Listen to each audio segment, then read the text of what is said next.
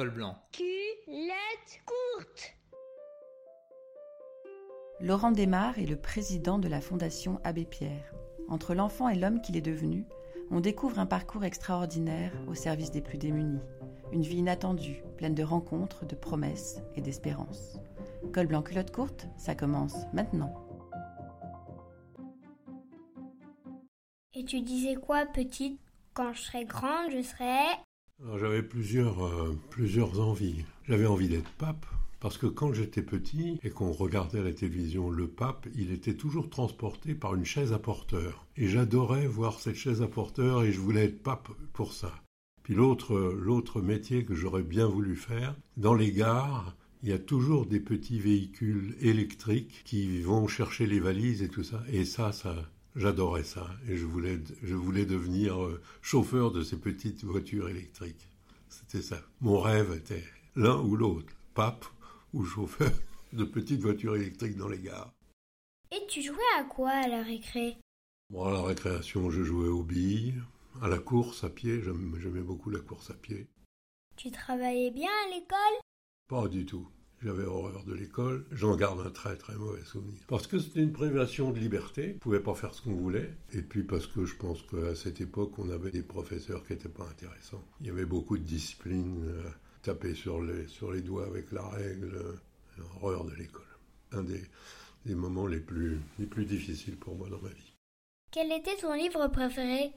J'avais pas de livre de chevet. J'ai commencé à lire que quand j'ai eu 20 ans. Tout petit, j'ai jamais lu. J'avais euh, peut-être euh, un, bouquin qui s'intéressait beaucoup au voyage. J'étais abonné à une revue qui, qui, qui, retraçait les cartes du monde.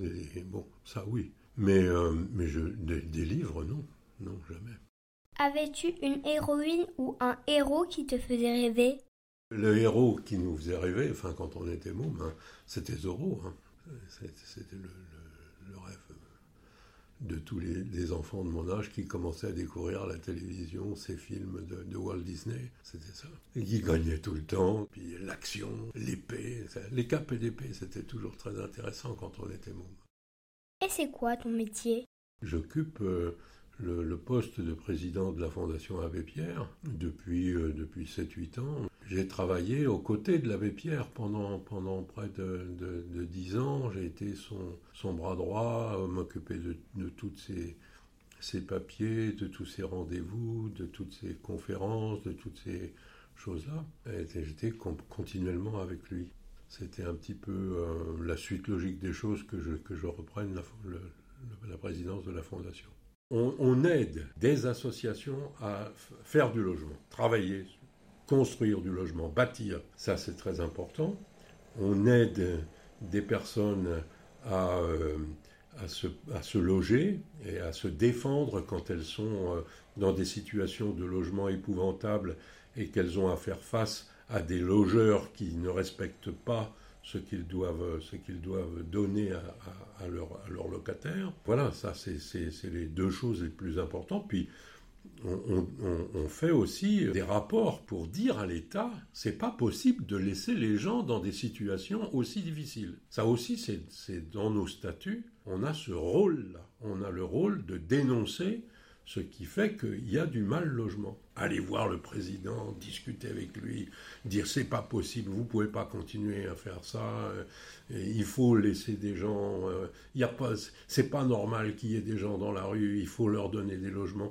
Ça c'est vraiment une, aussi un, un, des grands rôles de la Fondation Abbé Pierre.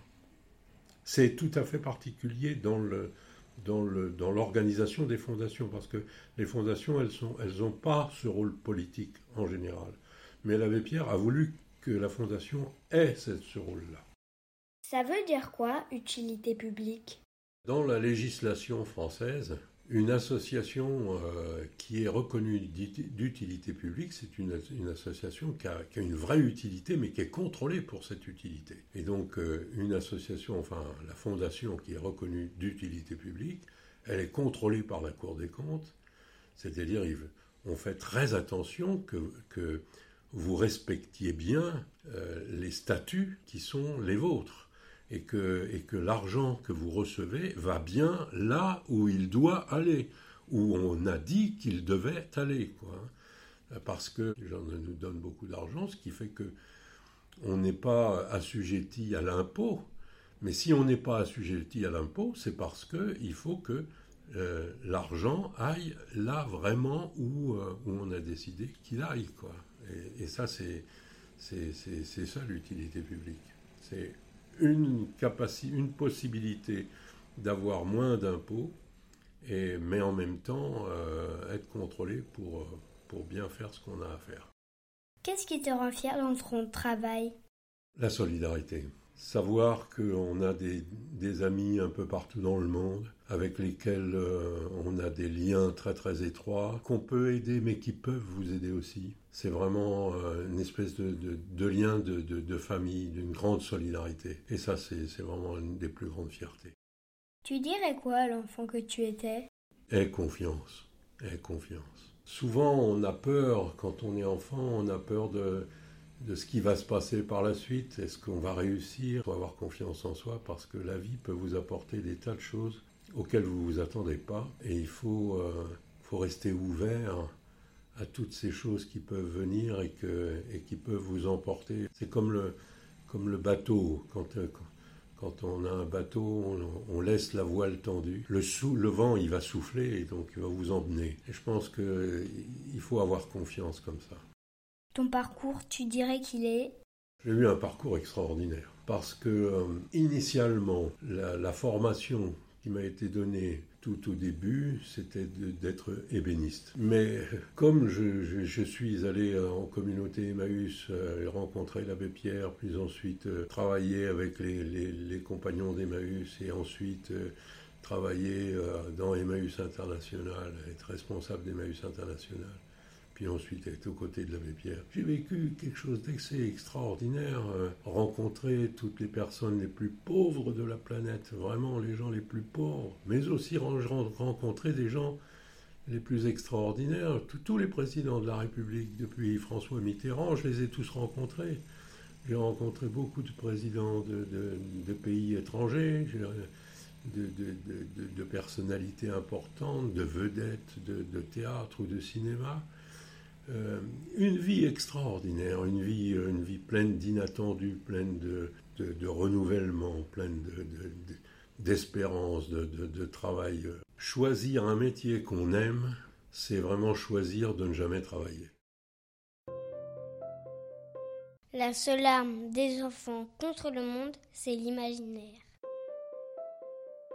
Col blanc, culotte courte revient très vite. Un podcast en derby.